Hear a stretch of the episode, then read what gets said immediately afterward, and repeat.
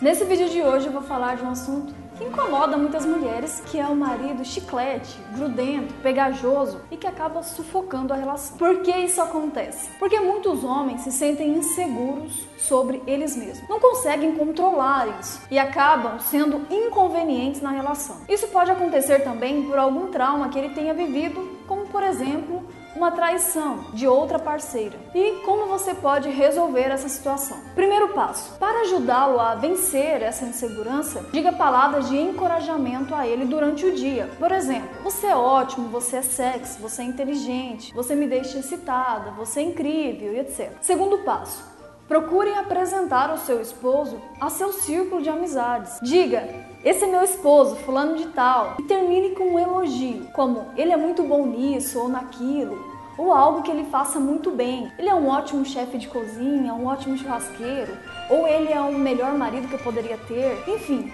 termine com um elogio. Diga de uma forma que você sinta orgulho dele, que você mande a mensagem direta para ele que ele é importante para você, de uma forma que inclua ele nas suas atividades e sonhos. Terceiro passo: evite dar motivos para que seu esposo desconfie de você. Por exemplo, ficar de muita conversinha com outros homens que você diz amigos, ficar se insinuando. Pense, Será que se seu esposo tivesse essa mesma atitude, você iria gostar? Se a resposta for não, é hora de você rever suas atitudes e tomar uma nova postura.